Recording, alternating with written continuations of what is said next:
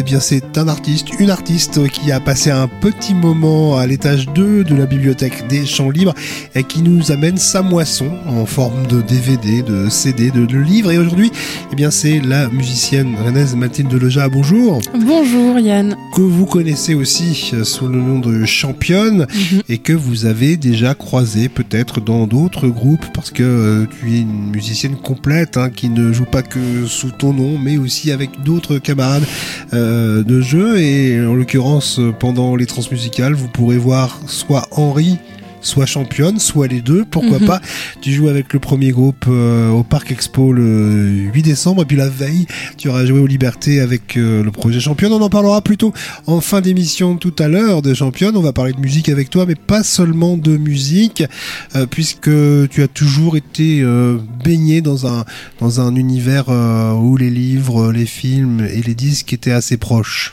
Oui, tout à fait. J'ai toujours été baignée euh, là-dedans. Alors, euh, un esprit un peu pluridisciplinaire, mes parents euh, n'ont pas de parcours artistique, mais ils se ils s'intéressent vachement à la culture, au spectacle vivant, donc théâtre, danse, musique, concert. on lisait pas mal de bouquins aussi ensemble, et, et du coup, c'est un espèce d'amas de tout plein de références euh, qu'on fait naître une sensibilité particulière à, à, la culture et aux arts. Ouais, donc on peut pas dire que tu, tu sois construite en opposition à, à, cette culture que tu avais autour de toi. Non, je ne fais pas partie de cette famille d'artistes-là. non, non, enfant sage. Enfant sage, mais qui euh, sans doute euh, donnera peut-être des sueurs froides à, ses parents en voulant euh, faire du théâtre, par exemple. Eh ben non, parce que c'est mes parents qui faisaient du théâtre en premier lieu et ça m'a trop donné envie et donc du coup euh, j'ai sauté le pas euh, assez jeune pour faire la même chose que papa et maman. Donc vraiment euh, rien de subversif ou de de rebelle. Donc tes parents sont contents de la carrière que tu commences de musicienne en ce moment? oui, ils ont eu, il et elle ont eu un peu peur quand je leur ai dit bah non je quitte mon travail et je fais de la musique, mais ils sont très contents et contentes pour moi. Ouais.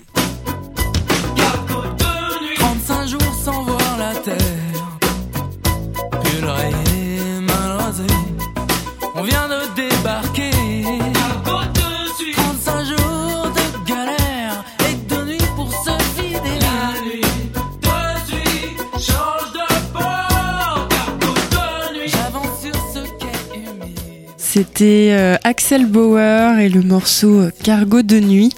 Euh, c'est le tout premier morceau de toute ma vie et le tout premier artiste que j'ai vu en concert, je me souviens. C'était au Papillon de Nuit à Saint-Laurent-de-Cuve en Normandie. C'était la première ou deuxième édition du festival, je crois, donc c'était encore assez petit à taille humaine. C'est pourquoi mes parents ont jugé raisonnable de m'emmener en festival à 8 ans. donc je me souviens d'être arrivée sur le site avec euh, en prenant la main de mon papa et, d'arriver sur ce morceau euh, et d'être assez frappé et ouais prise de plein fouet par cette espèce d'énergie collective et, fédératrice qui se passait et j'avais aucune idée que ça existait ça. Et du coup ça m'a vachement marqué et fasciné et, et tous les ans, on y retournait à ce festival et tous les ans, j'épluchais euh, la prog euh, et j'attendais ce week-end avec euh, impatience. Je pleurais même la semaine suivante les éditions en réécoutant les les artistes que j'avais vus et, voilà, c'est mes premières expériences de de live où j'ai découvert le, le concept de concert et ça m'a choqué quoi. Et, c'est plus l'ambiance en elle-même que l'artiste en question que tu gardes en mémoire? Peut-être pas l'artiste euh, personnellement, mais en tout cas le concept vraiment de transmission et de fédération autour euh, d'une musique où euh, je trouvais ça fou que, enfin j'avais plus ou moins capté que c'était une espèce de chose en apparence unilatérale où c'est un artiste qui se pose sur scène sur un plateau et qui chante en direction d'un public ce qui sort de lui vraiment en tant qu'individu? Mais ce qui m'a frappé, c'est le rebond et la, sensibilité et le retour en fait euh, d'un public euh, qui écoute attentivement et cette espèce d'émoi et d'émotion collective qui s'en dégage et cette ce rapport à la fois privilégié et presque intime entre entre chaque individu spectatrice euh, et un artiste et en même temps cette expérience super collective et forte quoi qui m'a ouais qui m'a bouleversée hyper tôt en fait. Il y a eu Axel Bauer au Festival des Papillons de Nuit. Comment ça se passe les, autres concerts et la découverte d'un univers un peu plus underground, je dirais, parce que il a eu mm. un, tube euh, en France, en tout cas Axel Bauer avec mm. cette chanson. Mm. Euh, la musicienne dont tu vas nous parler dans un instant, elle, elle est connue, mais surtout dans un côté plus indé en fait. Il n'y a pas eu autant de succès pour, pour elle malencontreusement que pour euh, pour, pour, génie. pour, euh, pour, Axel Bauer. ouais. Euh, la découverte et en tout cas, bah, on va dire le côté euh, l'initiation, on va dire, à ce que moi j'aime et à, la découverte de mes goûts personnels.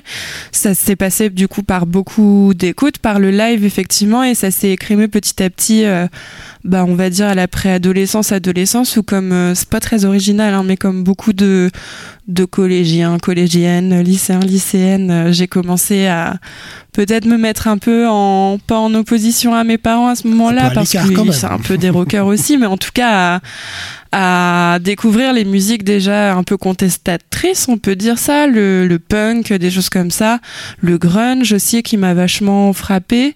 Et donc à partir de là, bah, on, on, on commence par les grands classiques du, du genre, hein, les Nirvana, les, les Ramones, etc.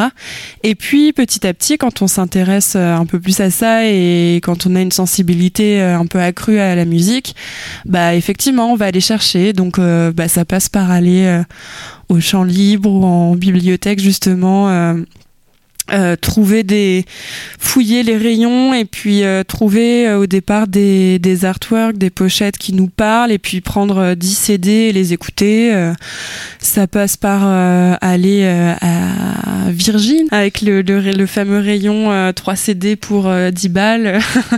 Et voilà et puis après c'est c'est des rencontres aussi avec les camarades des échanges de références et puis petit à petit ça s'affine et plus on grandit plus on peut aller aussi euh, traîner dans les bars et plus on, on tombe par hasard sur un concert et du coup ça nous emmène ailleurs et du coup on, on s'intéresse à cette scène là et petit à petit on digue comme ça on creuse et et puis euh, et puis on découvre euh, tout un tas de choses un peu plus inédites et un peu plus ouais underground comme tu dis. Comme une certaine Polly Jean Harvey que tu nous proposes d'écouter maintenant. C'est l'une des premières euh, femmes euh, artistes euh, entre guillemets totales, c'est-à-dire maîtresse du processus artistique de l'embryon, donc de l'écriture, la composition, aux arrangements, à la production, alors entourée peut-être de producteurs, productrices, etc., de musiciens, musiciennes, mais en tout cas elle qui vraiment dirige le truc et avec sur cet album en tout cas quelque chose euh, d'hyper euh, less is more quoi. Vraiment où, elle est euh, dans le dans un cœur de musique sans trop d'artifice et j'ai trouvé ça incroyable de transmettre autant de de sensations à l'écoute avec juste par exemple sur le morceau qu'on va écouter une guitare et une voix et en sortant de ce côté un peu euh, guitare-voix euh, Knocking on Heaven's Door que j'avais découvert un peu au collège, vraiment là ça a été une grosse claque. I was born in the desert. I've been down for years. Jesus, come closer. I think my time is near. I've traveled over dry earth and floods,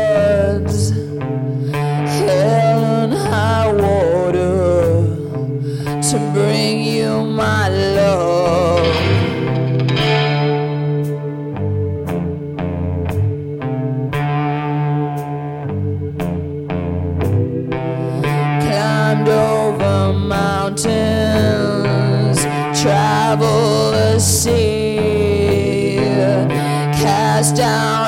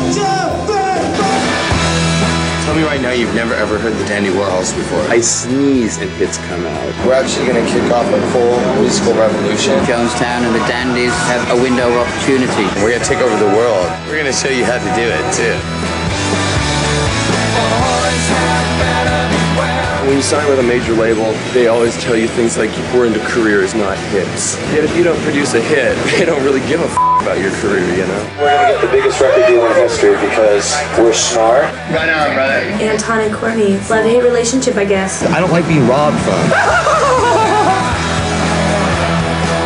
Oh, gee, you got like a pack of junkies on the road, not eating much, drinking a lot. Is anybody gonna get grumpy and irritable and start fighting with each other? Is that blood on you? Yeah. From where? From Your people's hand. faces? No, probably not. I'll kick your, your head in. You burn in hell for pretending to be God and not being able to back it up. Tell him to wear white and come when I call. He's stalking us now. I will not have him anywhere near me again. I'll still buy their album too. This was epic. Whoa! Ace gone ballistic. No way to have a revolution if you stay underground. I am the record company. Tell my son I love him. I'm never gonna see him. They're gonna kill me. Anton, just don't die. Bombs away. Quelques monstres sacrés euh, comme ça qu'on accole les uns aux autres euh, dans Ouais. Champ Libre à Mathilde Leja aujourd'hui.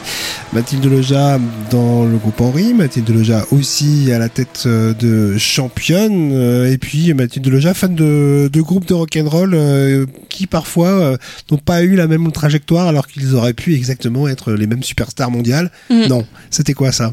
Bah, c'est le documentaire Dig du coup, donc qui suit deux groupes euh, meilleurs ennemis, on va dire, donc euh, le Brian Johnstown Massacre ainsi que les Dandy Warhols, euh, qui ont commencé un petit peu sur une même euh, enfin pas une même proposition esthétique, mais disons une même euh, démarche, un même positionnement, euh, très indé justement, très underground, avec ce côté hyper euh, honorable et hyper artiste qui s'en fiche de l'argent et un truc de positionnement comme ça, et où finalement ils ont une, des trajectoires différentes puisque les Dandy Warhols ben, ont signé chez Capitol et voilà, et, et sont partis vraiment sur des chemins euh, de diffusion massive et de, de notoriété vraiment. euh, et du coup, euh, bah, ils ont récupéré pas mal de sous. Et euh, BJM, qui est resté justement euh, vraiment euh, contre vents et marées, qui a pas cédé à cette tentation-là. et voilà, qui sont restés à, à fond sur ce truc, qu'on plutôt que de faire euh, une discographie euh, très encadrée et, produite, euh, on préférait enregistrer 50 000 euh, albums et vraiment aller sans se brider dans, dans la création et dans ce qu'ils voulaient faire. Ce que bah, je trouve que c'est intéressant, en tout cas moi ce qui m'a intéressé c'est c'est ce, choix alors qui est peut-être un petit peu manichéen. Je pense que c'est plus complexe que ça dans la réalité euh, d'un parcours d'artiste et puis en plus euh, d'artistes euh, à nos échelles euh, en tant que groupe émergent. Mais voilà c'est quand on se professionnalise c'est des questions qui se posent. Et du coup c'est vrai que je suis tombée dessus au champ libre et je me suis dit tiens c'est c'est marrant. Et puis il y a tout cet aspect un petit peu un petit peu fascinant et, et drôle de la vie de tournée euh, rock and roll aussi qui est assez savoureux à regarder faut le dire Et puis un point commun hein, entre les Brian Johnstown Massacre et toi. ah bon? Ils ont joué au Transmusical en ah mais oui 2005. oui, Tout- bah oui voilà ça fait un point commun ce sera le seul je pense Ah, mais Bon, peut-être qu'il y en aura d'autres, mais en tout cas, voilà, c'est euh, aussi grâce au fait qu'ils n'ont pas signé sur une major qu'ils ont joué au Transmusical, Voilà. peut-être. ouais. Euh, c'est le voilà faut choisir hein, transmusical ou Capitol Bon, voilà, on laissera de côté les autres euh, groupes euh, qui ont signé sur des majors et qui ont joué au Transmusical avant ou après. Euh, je vais pas Ouais. rentrer dans cette chronologie-là, mais on continue à, à parler avec toi de, de ce qui t'émeut, de ce qui te touche, ce qui te nourrit aussi en tant que qu'artiste et en tant que créatrice. Il y a eu cette expérience euh, avec le joli collectif euh, Aïdé Bazouge euh, qui euh, ont pu, eh bien, euh, oui, euh, à la fois être des employeurs pour toi ouais. et aussi te montrer une façon de créer du théâtre sans avoir fait la comédie française ou euh, ce genre de choses. Bah exactement, c'est vrai que je suis arrivée au théâtre de poche euh, après pas mal d'années à être un peu tiraillée entre euh, le fait d'avoir entre grosses guillemets euh, un vrai métier euh, sécurisant et cette envie et ce parcours un peu parallèle de musicienne qui me faisait rêver et que je trouvais assez impossible à concrétiser. Et du coup j'ai débarqué au théâtre de poche sous la houlette du joli collectif qui est en fait euh, donc qui est à la fois à la direction de ce théâtre-là euh, à l'époque et euh, ce sont également des artistes donc euh, comédiens comédiennes metteurs et metteuses en scène ce qui m'a frappé, c'est vraiment ce truc. euh, au final, c'est pas si nébuleux que ça, c'est pas si euh, euh, déraisonnable que ça d'envisager vraiment euh, de l'art comme euh, comme un métier. Et, euh, et j'ai trouvé ça super inspirant. Et ce qui m'a et j'ai trouvé euh, là où on, imaginait vraiment le métier d'artiste comme euh, simplement euh, vivre de sa musique euh, ou de son théâtre et faire des spectacles ou des concerts et ça s'arrête là. Ben non, j'ai découvert que qu'il y avait plein d'autres aspects, que ça pouvait passer par de la transmission à, à travers des ateliers avec différents publics, etc. Et qu'au final, c'était beaucoup plus vaste et qu'il y avait beaucoup plus d'options euh, qui permettaient d'en vivre que, euh, que, que, que ce que j'imaginais. Et du coup, c'était super inspirant et, et c'est pour ça que j'ai sélectionné donc euh, ce bouquin. Euh, donc c'est Maurice Metterlin qui c'est un une comment on peut dire ça une compilation de de ces pièces et dedans il y a les aveugles qui est un des premiers spectacles euh, donc euh, d'un membre du joli collectif qui s'appelle Vincent Collet Euh, et euh, et en fait, euh, c'est c'est le premier, la première création que j'ai suivie de A à Z en tant que salarié du théâtre et où je les ai vus aussi et c'est ça qui me fascinait, euh, bah tourner euh, en rond pendant plein de, de temps et explorer plein de directions différentes pour au final affirmer un objet comme ça d'une heure et je trouvais ça ouf aussi et voilà, c'était super inspirant.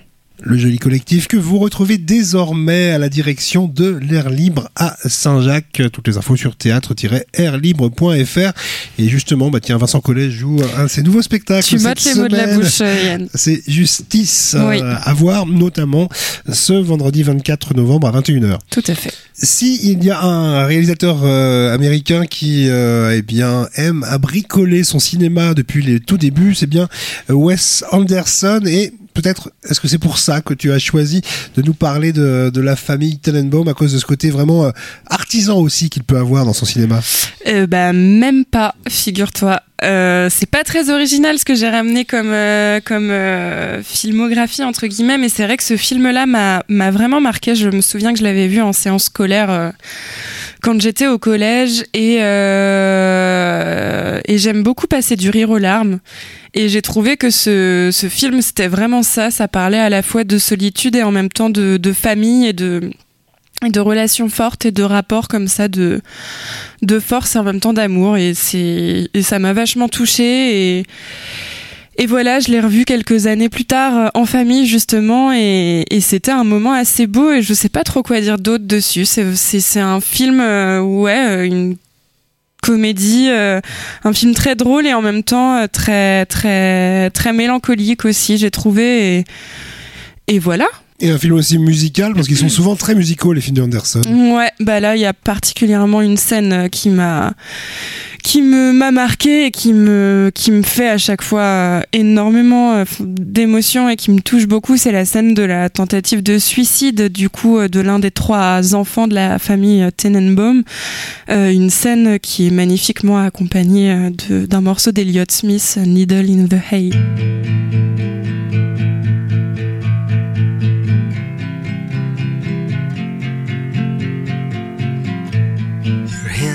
His arm, haystack charm around your neck. Strung out and thin, calling some friend, trying to cash some check. He's acting dumb, that's what you've come to expect. Needle in the hay,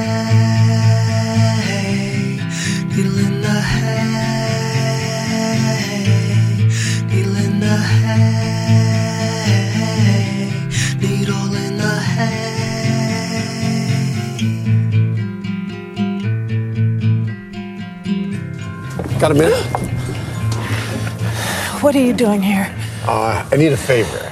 I want to spend some time with you and the children. Are you crazy? Well, wait a minute, damn it. Stop following me. Well, I want my family back. Well, you can't have it. I'm sorry for you, but it's too late. There were three extraordinary children in the Tenenbaum family. Margot Tenenbaum was an acclaimed playwright and won a Pulitzer Prize in the ninth grade. What'd you think, Dad? Didn't seem believable to me. Richie Tenenbaum was a champion tennis player ranked second in the world by age 17. Chaz Tenenbaum was a financial expert and started buying real estate in his early teens. I said sell it, yeah. Well, I'm on my way. They were brilliant. They were famous. They were unlucky enough to be the children of a man named Royal Tenenbaum. He also stole bonds out of my safety deposit box when I was 14. Now, for the first time in 22 years, they are all living together under the same roof. I hear you're dying. Oh, how long are you gonna last? A month, a year? I've got six weeks to set things right. I want this family to love me. Rightly so. You know who I am? I'm your granddad. His name is Royal Tenenbaum. You told us he was already dead. Let's hit it. How are you feeling? I'm having a ball. Scrapping and yelling. You stay away from my children. Do you understand? My God, I haven't been in here for years. Hey! Are you listening to me? Yes, I am! Mixing it up. Are you trying to steal my woman? I beg your pardon. I want you out of my house! Oh, yeah? Right on! Loving every minute with this damn crew. What's so funny? It's these little expressions of yours. I don't know what you're talking about, but I'll take it as a compliment. How interesting. How bizarre.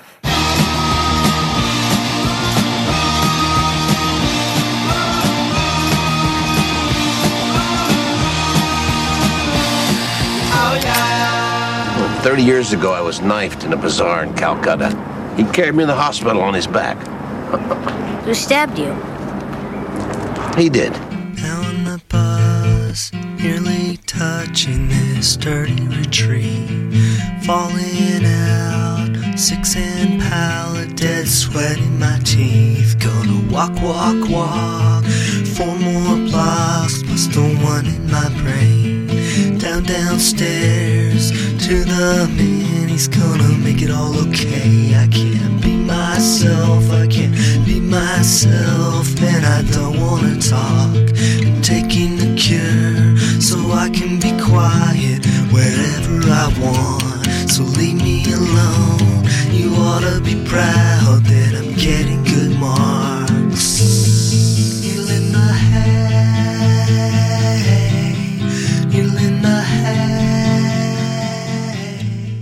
Écoutez toujours Chant Libre à Mathilde Leja dans Crème de la Crème sur Canal B, une fois par mois.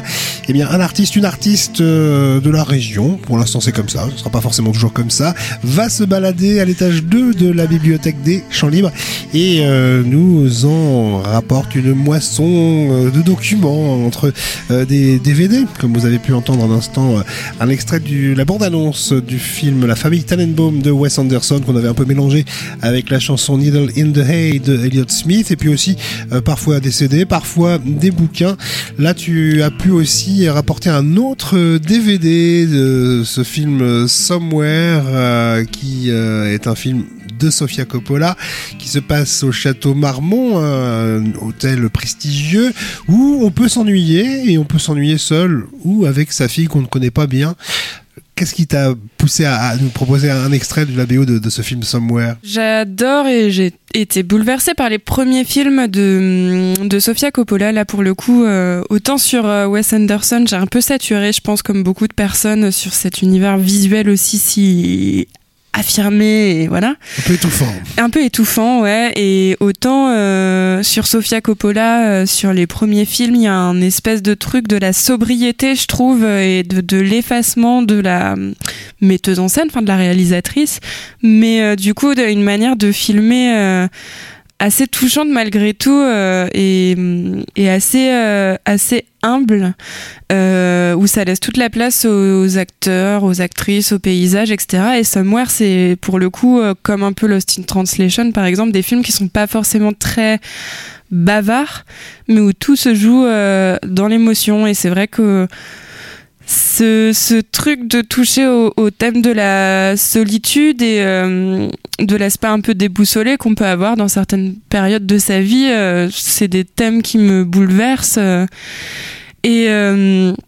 et, voilà, c'est pour ça que je me souviens d'une scène particulièrement où là c'était un coup de maître ou de maîtresse d'ailleurs, on peut dire en l'occurrence, une scène où c'est simplement donc cet acteur, l'un des personnages principaux, qui euh, pour son futur film, euh, je crois que c'est un film d'action, euh, se fait mouler du coup un, le visage avec de l'argile ou un truc comme ça pour, j'en sais- rien, un truc de cascade ou peu importe. Et en fait, la scène dure super longtemps et silencieuse. Et c'est juste un, un dézoom sur, sur ça. Et là, il n'y a pas meilleure chose de la caser dans ce film et avec ce contexte de propos sur la solitude où on comprend que c'est un film là-dessus. Et vraiment de, de ça quoi où il est ça fourmille autour de lui il est dans l'effervescence d'un d'un tournage et d'une production euh, qui se monte. Et en même temps il est tellement seul là-dedans et c'est aussi euh, bah, la question de la notoriété de la célébrité qui peuvent euh, un peu euh, retourner le cerveau et, et tout ça qui moi ça m'intéresse ou en tout cas j'éprouve une forme d'empathie pour euh, ces personnes là même si je- j'ai pas forcément de sympathie pour les personnes riches Et pourtant une sympathie quand même pour euh, les Strokes, Ouais. euh, qui sont riches et talentueux. Mm. Bah ouais. Ouais, ouais, c'est vrai que ce qui est intéressant, ce que j'adore dans le cinéma aussi, c'est, enfin, ce que je trouve admirable, c'est justement, mais là, j'enfonce une porte ouverte, cette espèce de, de, de création euh, artistique à 360 degrés où par euh, plein de disciplines différentes, euh, tu, tu les, tu les, as, tu les ah moi je perds mes mots, euh, tu les tu les ajoutes euh, en couches les unes aux autres et ça crée un espèce de propos euh, de fou quoi. Sofia Coppola trop forte pour choisir ses BO et bien s'entourer. Ten decisions shape your life. You'll be aware of five about seven ways to go through school. Either you noticed or left out. Seven ways to get ahead.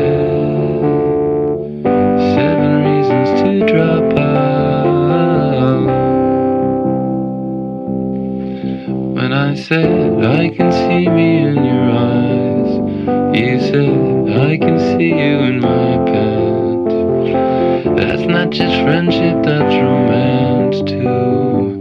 You like music we can dance to. Sit me down, shut me up.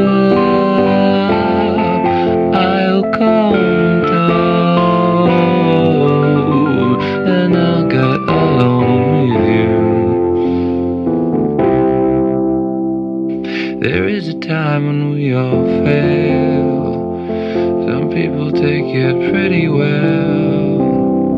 Some take it all out on themselves. Some they just take it out on friends. Oh, everybody plays the game. And if you don't, you're called insane.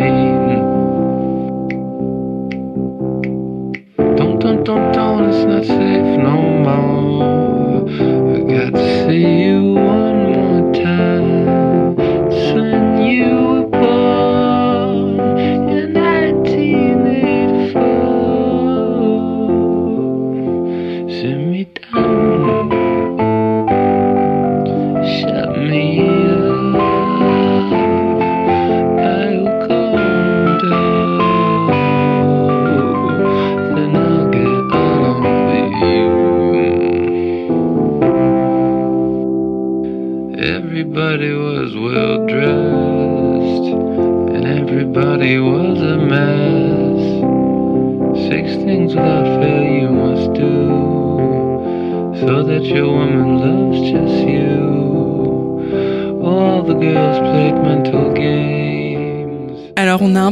avec Clarisse euh, donc qui travaille au champ libre. Je lui ai dit ouais mais je peux pas aller chercher un peu à l'étage 4 donc l'étage des bouquins.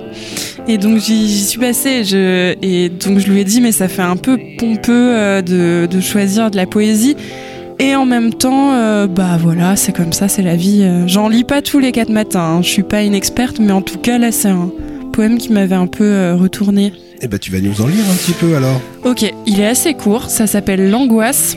Je suis un peu névrosée dans la vie, il faut le savoir, donc du coup, euh, il m'a un peu parlé ce poème. Donc je sais pas si je vais bien le lire et j'arrête de prendre des précautions, je me lance.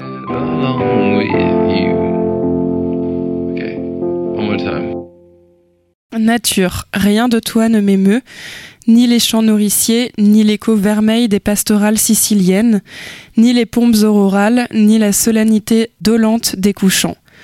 Je ris de l'art, je ris de l'homme aussi, des chants, des vers, des temples grecs et des tours en spirale qu'étirent dans le ciel vide les cathédrales, et je vois du même œil les bons et les méchants. Je ne crois pas en Dieu, j'abjure et je renie toute pensée, et quant à la vieille ironie, l'amour, je voudrais bien qu'on ne m'en parlât plus. Las de vivre, ayant peur de mourir, pareil aux briques perdues jouaient du flux et du reflux. Mon âme pour d'affreux naufrages appareil. C'était un extrait Mic drop. de Paul Verlaine.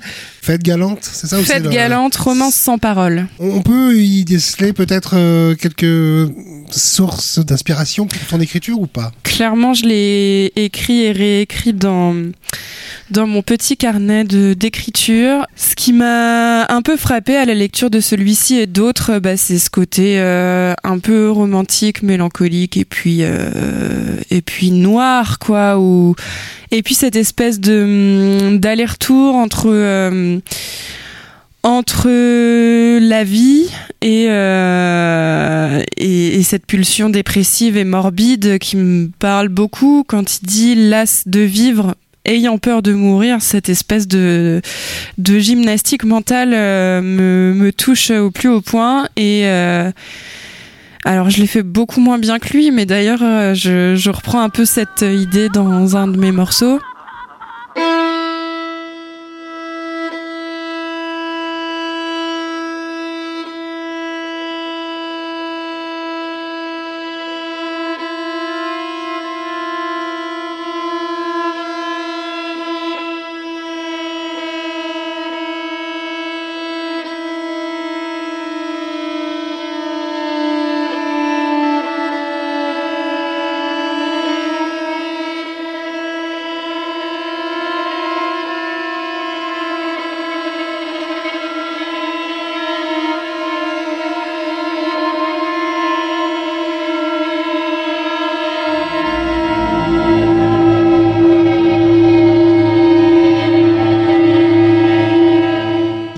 L'envoyer directement, cette euh, musique euh, choisie par Mathilde Leja, notre invitée dans Champ Libre aujourd'hui, euh, pour que vous, euh, voilà, vous repensiez à ce, à ce poème que tu nous lisais de, de Paul Verlaine tout à l'heure.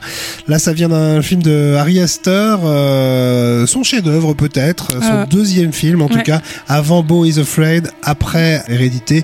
C'était Midsommar. Tu avais euh, envie de nous conseiller une petite fête païenne suédoise? Oui, j'adore. Je m'y rends régulièrement. non, non. Euh, moi, j'aime pas spécialement euh, les films d'horreur. Dans le cinéma d'Ari Aster, ce que je trouve fou, c'est comment est-ce que tu pars de l'horreur d'un drame parfaitement réaliste et possible, la mort de proches, le deuil, etc. Et comment est-ce que tu tu l'ouvres à un film de genre en fait euh, et d'une manière hyper singulière. Enfin, c'est un film Midsommar pour celles et ceux qui ne l'ont pas vu, qui se déroule entièrement de jour dans une clairière euh, avec euh, un grand soleil, etc. Et pourtant, ça fait froid dans le dans le dos. Et c'est des allers-retours entre justement ce côté païen et à moitié euh, abstrait parce qu'on est vraiment dans les, dans les yeux et la tête de l'héroïne qui découvre ça et qui sait pas trop pourquoi elle, elle débarque là-dedans. Euh, donc ce côté euh, un peu euh, un peu terrifiant et en même temps euh, ce, ce, ce- cet aspect euh, et cette euh, psychologie aussi qu'on voit se développer au fur et à mesure face à l'horreur. Et dans l'horreur elle trouve quand même une forme d'émancipation. Alors on, on ne sait pas trop et moi c'est ça que j'aime bien aussi les films qui me rendent confuse un peu. Je saurais pas dire si c'est une forme d'émancipation positive, j'ai un peu peur du mot, mais bon, positive dans l'horreur, on va dire, ou bien une, euh, une forme d'émancipation provoquée par les personnes euh, qui l'entourent et par l'emprise qu'a cette sorte de secte, en fait. euh, sur elle, il y a une scène magnifique, justement, qui est à double tranchant, justement, et je me rends compte avec la, la lecture, enfin, le, ce dont je parlais avec Verlaine aussi, que ce, l'ambivalence en général ça m'int- ça m'intéresse et ça me, touche en tout cas. Euh, cette scène où elle euh, pleure et elle hurle de douleur euh, parce que elle revit un petit peu son deuil en tout cas elle, le, sort de manière publique en hurlant et où elle est entourée de, femmes qui hurlent avec elle et qui lui tiennent la main comme pour comme pour soulager ou en tout cas prendre un petit peu de sa douleur et, c'est des personnes qui lui ont quand même foutu la misère pendant 1h45 avant. Et pourtant il y a cette forme de communauté et de sororité qui se crée et du coup ça m'a complètement retourné le cerveau. Euh, et ne parlons pas euh, de l'aspect esthétique euh, voilà du, du film. On pourrait en parler des heures mais voilà ça me ça m'a passionné et j'ai regardé 50 000 analyses derrière sans pour autant avoir trouvé les réponses que je cherchais.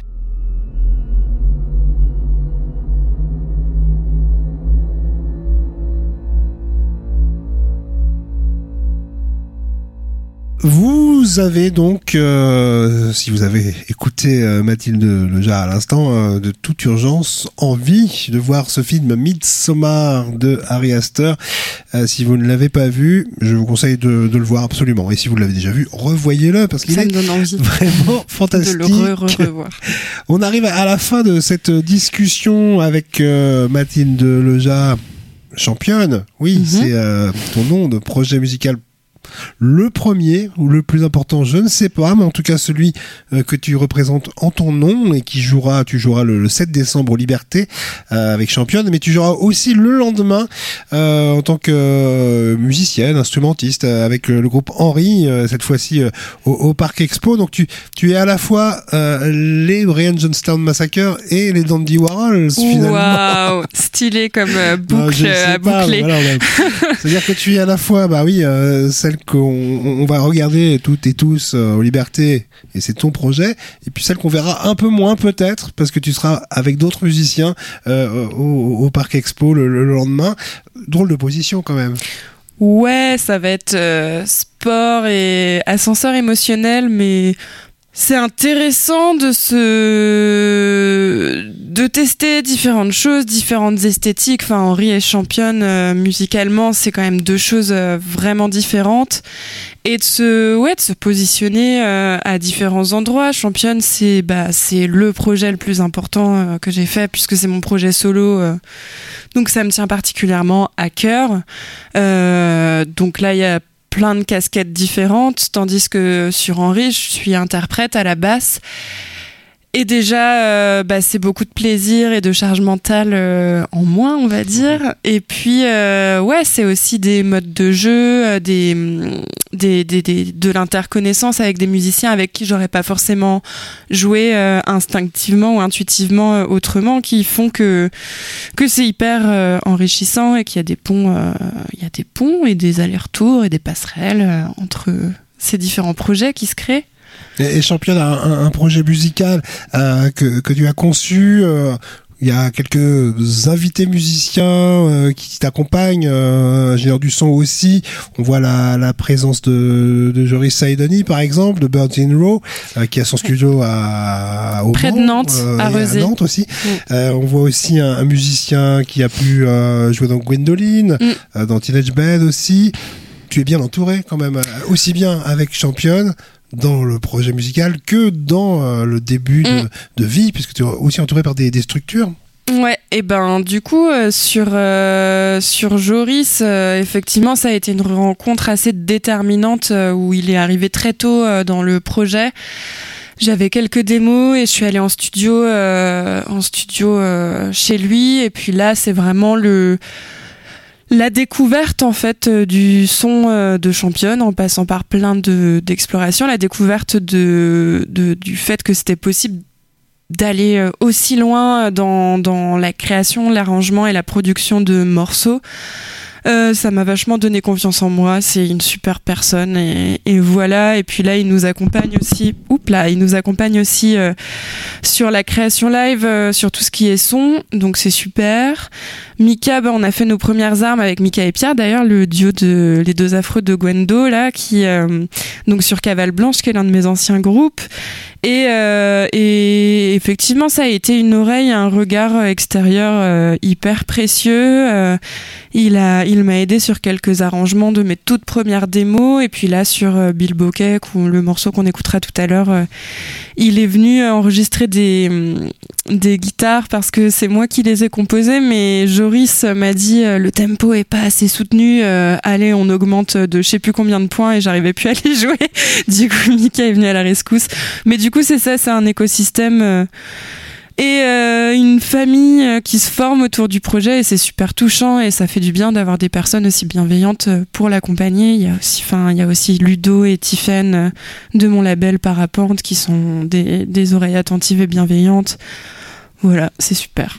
Et puis des paroles de, de Bill Bokeh qui sont assez euh, assez sibyllines comme ça quand on les écoute euh, pas attentivement. Puis finalement, euh, on est un peu dans c'est quoi ces relations finalement entre les êtres? Ah oui, oui, oui. Bah oui, Bill Bokeh, c'est c'est assez. euh, Oui, oui. Je sais pas trop quoi en dire. C'est pas facile. Chacun interprétera. Ouais, c'est c'est assez euh, assez concret quand même quand on écoute. Eh ben écoutez donc euh, Bill Bokeh. Il y aura d'autres morceaux évidemment. Tu joueras pas que celui-ci euh, aux Libertés. Non, et puis j'en profite pour dire que je sortirai un deuxième titre le 30 novembre prochain. Voilà.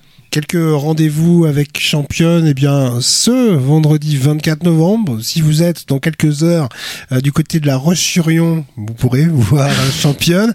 Hein, euh, ça sera à vous d'être un champion ou une championne pour y aller rapidement, sans faire de dégâts. Et puis sinon, bien sûr, le Liberté euh, le 7 décembre. Et puis entre les deux, donc un nouveau titre pour Championne. Merci Mathilde. On te retrouve sur tous les réseaux respectables.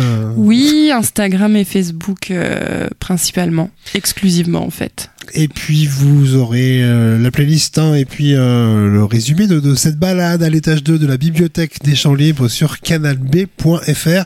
C'était donc Champs libres à Mathilde Loja. Merci. Merci à toi Yann. Qu'est-ce que je fous là?